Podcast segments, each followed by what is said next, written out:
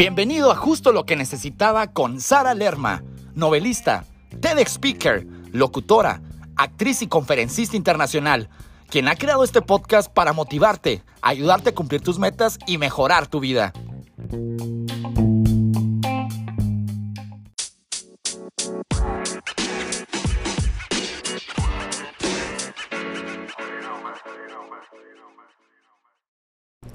Bienvenidos.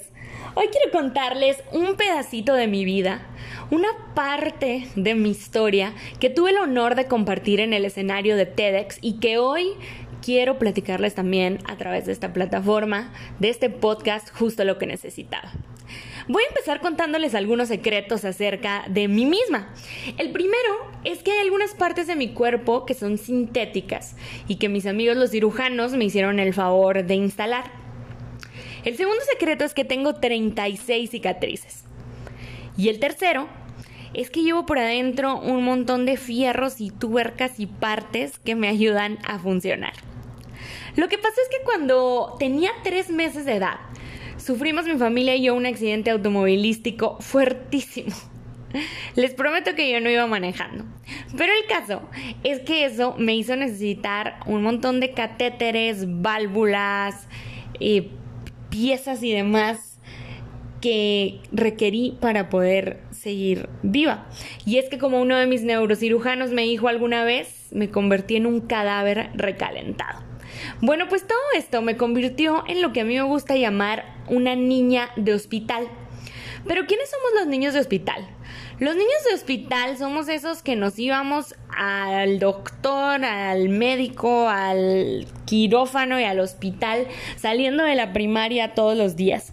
Los que conocemos los nombres de las especialidades médicas mejor que los personajes de nuestra caricatura favorita y los que teníamos muchas más pijamadas con nuestros doctores en el hospital que con nuestros amigos comiendo palomitas los que no le tenemos miedo al quirófano, ni a las agujas, ni a las suturas, los que tuvimos que hacer la tarea de matemáticas bastantes más veces de las que quisiéramos en una cama de hospital.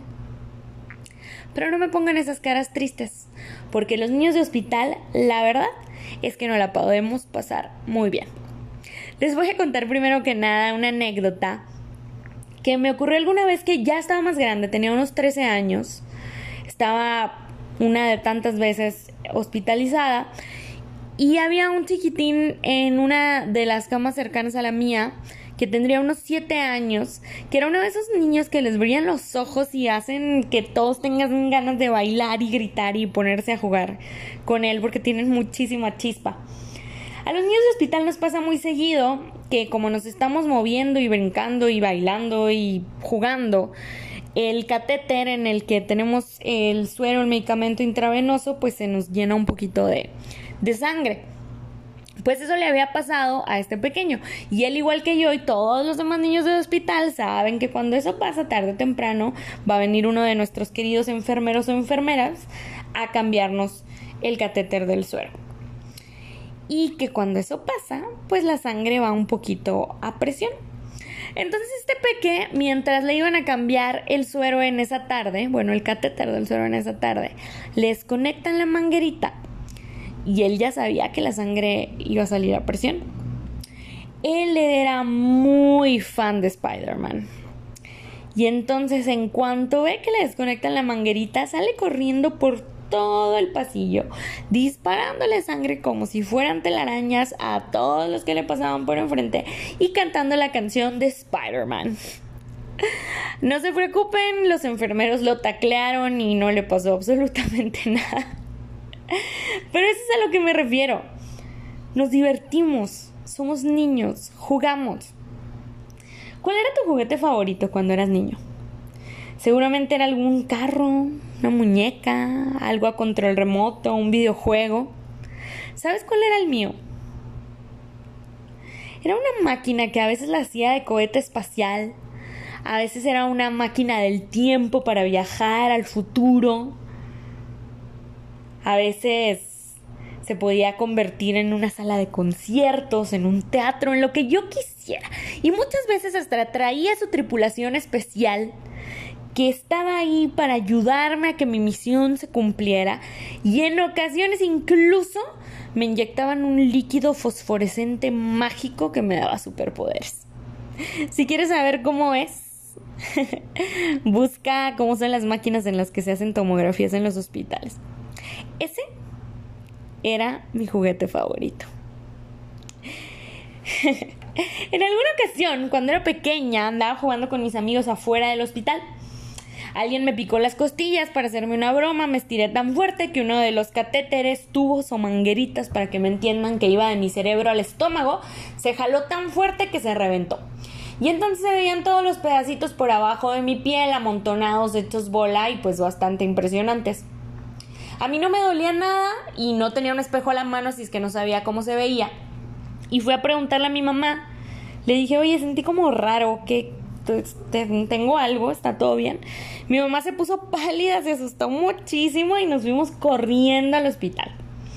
Llegamos con mi doctor, se asusta igual que mi mamá, pone la misma cara que mi mamá y me dicen, espéranos tantito en este cuarto, ahí venimos.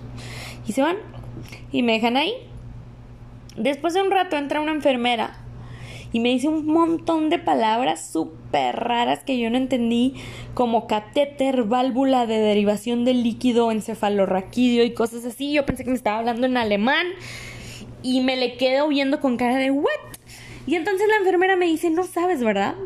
Y yo, ¿de qué habla, señorita? Y me dice, no sabes, no, no sabes. Y se sale toda asustada.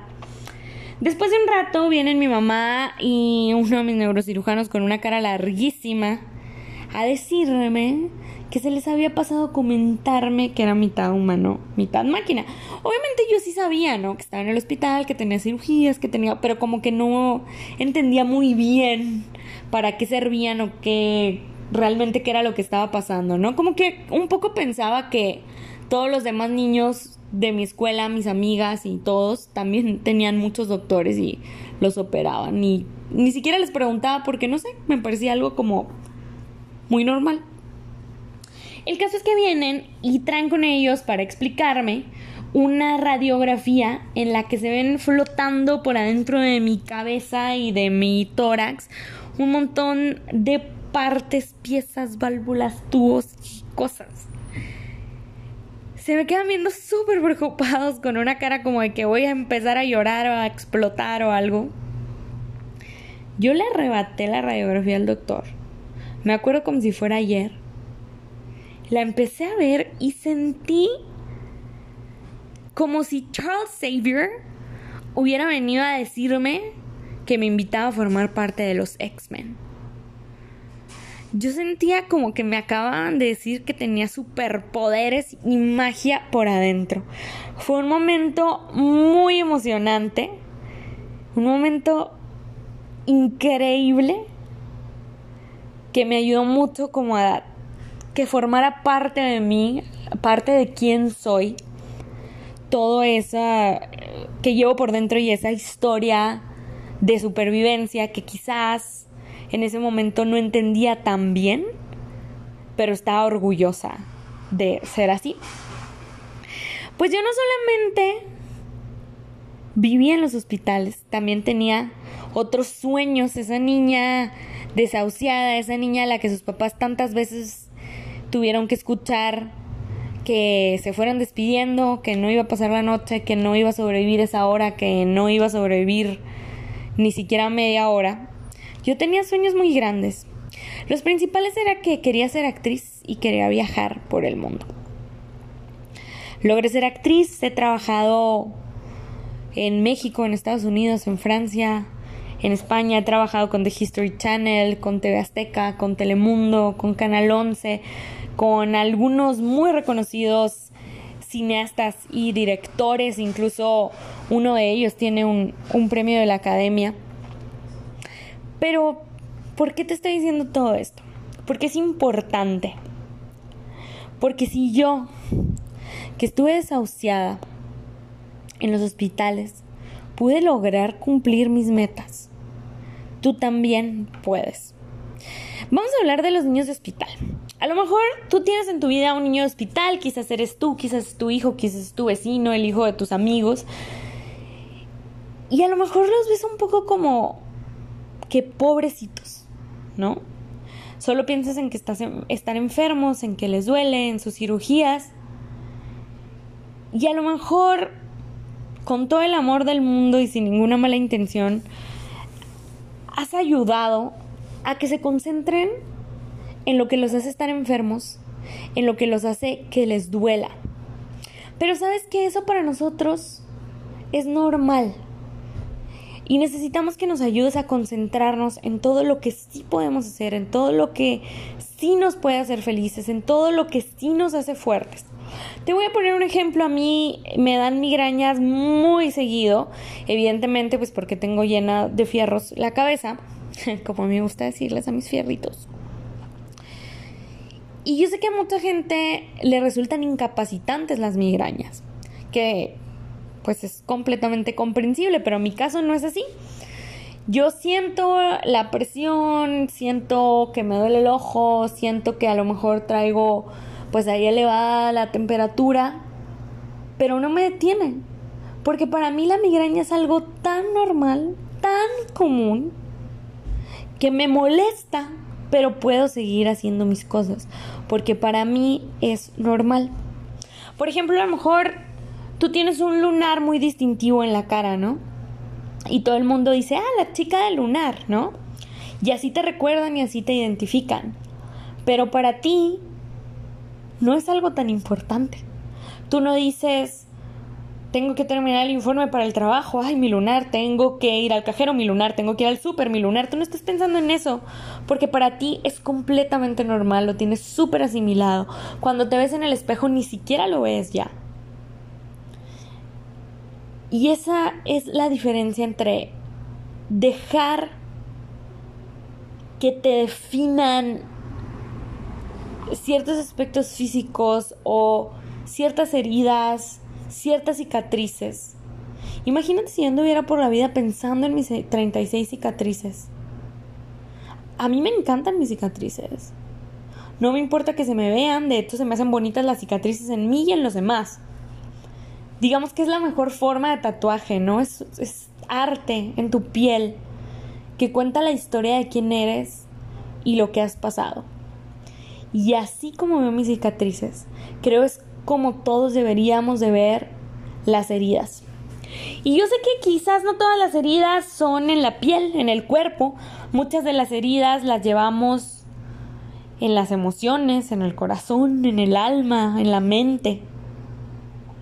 Son cosas que venimos cargando, que hemos sufrido, que hemos afrontado, que nos han marcado y que siguen ahí como heridas abiertas o heridas quizás cerradas, pero que ahí se sienten. Y es lo que quiero que te lleves de reflexión el día de hoy. Esas heridas, ese dolor que vas cargando, ¿Realmente es en lo que necesitas concentrar tu energía? ¿Realmente vas a decirte a ti mismo,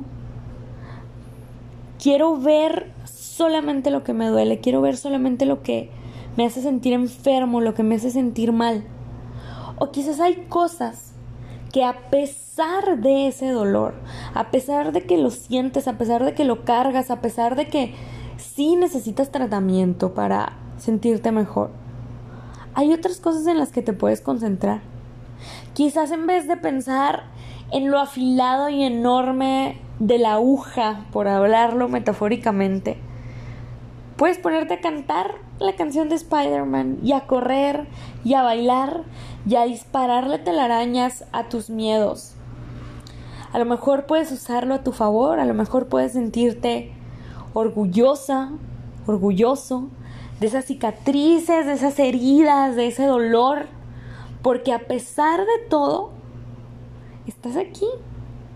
Y en vez de decir, qué fea se me ve esta cicatriz, qué insegura me hace sentir esta herida, piensa qué fuerte te hace ver, qué poderoso te hace sentir saber que pudiste enfrentar esa situación tan difícil y sigues aquí y sigues luchando y sigues peleando para alcanzar tus metas y sigues hablando con otras personas y sigues encontrando la fuerza interna para sonreír todos los días, para ser amable con los demás, para ser amable contigo mismo, quizás menos de lo que deberías, pero aún así, qué fuerte eres, qué poderoso eres por estar logrando todo eso a pesar de todo lo que has vivido. Esa es la historia de mi infancia en terapia intensiva. Que a pesar de todo eso, a pesar de haber estado clínicamente muerta, a pesar de todas mis 36 cicatrices, tantas cirugías, tantos años en el hospital, aquí sigo y te estoy diciendo que si yo sigo aquí, que si tengo fuerzas para seguir, para intentar, para crear, para reír, para cantar, para bailar, para explorar, tú, tú también las tienes, encuéntralas. Porque estás lleno de fuegos artificiales por dentro. Solo necesitas atreverte a dejarlos arder.